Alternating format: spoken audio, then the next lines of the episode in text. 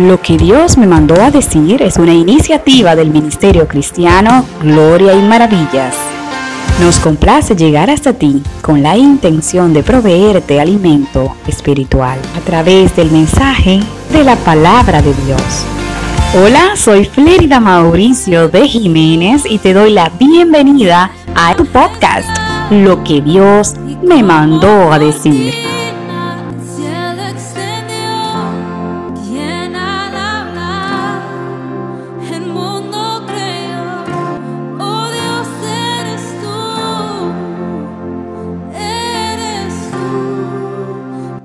Estamos en la quinta temporada de este tu podcast, Lo que Dios me mandó a decir. Ha sido más de un año junto a ti, episodio tras episodio, llevándote las enseñanzas fundamentales que encierra la perfecta y gloriosa palabra de Dios.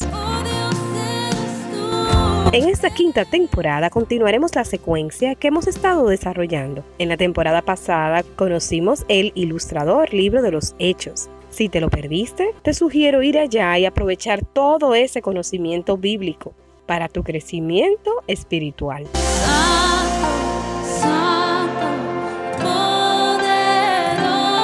Durante estos próximos episodios estaremos conociendo la vida y obra de un personaje trascendental del Nuevo Testamento, el apóstol Pablo. Nos adentraremos a sus cartas llamadas cartas paulinas. Pablo era una persona de gran importancia para el cristianismo primitivo y una de las figuras más influyentes en toda la historia del cristianismo. Contaba con las condiciones que lo llevaron a fundar varios de los primeros centros cristianos y a anunciar la figura de Jesucristo tanto a los judíos como a los gentiles.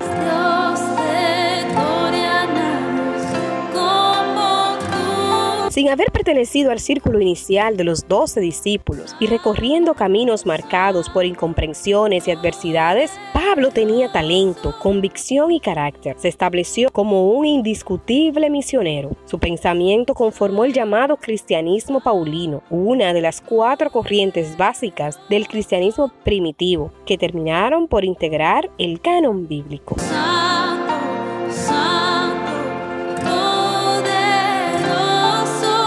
Sus escritos, de los que han llegado a la actualidad copias tan antiguas como el papiro, fueron aceptados unánimemente por todas las iglesias cristianas. Se conoce a Pablo de Tarso principalmente por dos tipos de documentación que se pueden clasificar según su nivel de importancia. A continuación tomaremos una de las meditaciones del libro de reflexiones cristianas Fuerte Soy, basada en Romanos 14, versículo 21. Bueno es no comer carne, ni beber vino, ni nada en que tu hermano tropiece o se ofenda o se debilite. El amor es práctico. Valoramos los obsequios y las palabras de agrado, pero por encima de todo se encuentran las acciones nos resulta relativamente fácil hacer cosas que demuestren nuestro amor al prójimo. Haríamos muchas cosas por ver felices a quienes amamos, pero no tenemos la misma disposición cuando nos piden dejar de hacer cosas que disfrutamos realizar. La psicología hace referencia al efecto de hablar en positivo, porque está demostrado que es más fácil hacer cosas por otros que dejar de hacer cosas por otros.